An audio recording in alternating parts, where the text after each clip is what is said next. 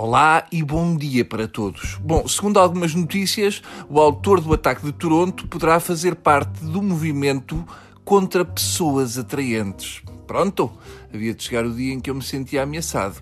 Qual será o símbolo deste movimento anti-pessoas atraentes? Hum? Quem é que disse uma foto da Teodora Cardoso? Não, isso não se faz.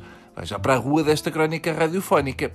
Como todos os que têm sangue azul e gostam de revistas cor-de-rosa, já devem saber que Kate Middleton deu à luz o terceiro filho na passada segunda-feira, um rapaz que nasceu às 11h01 com 3 kg e 800 gramas no Hospital de St. Mary, em Londres. Tirando o lado bimbo da coisa, para mim, o mais impressionante é que apenas 7 horas depois de ter parido, já a Duquesa de Cambridge estava a ir para casa e antes ainda tirou fotos à porta da maternidade com o bebê nos braços e ar de quem veio de férias. Ou seja, nunca mais me venham com coisas de ai, os homens sabem lá o que é que se sofre a ter um filho. Eu vi o ar dela, que era fresquinho, a descer as escadas sete horas depois de ter um filho.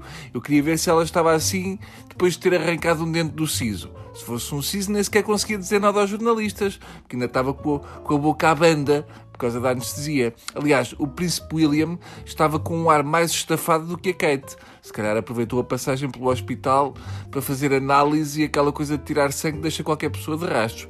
Até teve a Kate que levar o bebê porque ele estava com a tensão baixa.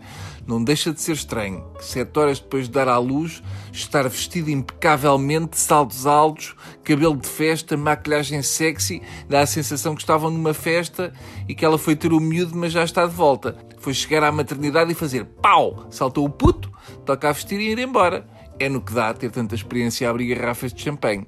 Eu já pensei que se calhar os filhos das pessoas de famílias reais nascem de forma diferente. Que o cordão umbilical é de velcro e coisas assim para facilitar. Ou se calhar ainda foram para casa com o cordão umbilical preso porque depois fazem uma cerimónia especial de corta-fitas com canhões a dar tiros e uma tesouradora usada desde o Henrique VII. Ora, a verdade, reais plebeus, é que sete horas depois do parto já estavam todos em casa aconchegadinhos. E se calhar ao fim da tarde, quando tocaram a campainha do palácio, já foi o puto que acabou de nascer que foi abrir a porta, porque esta gente é muito à frente. Tá bom? Pronto, Está feito. Bom fim de semana.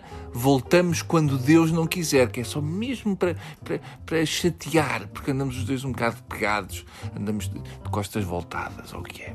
Adeus.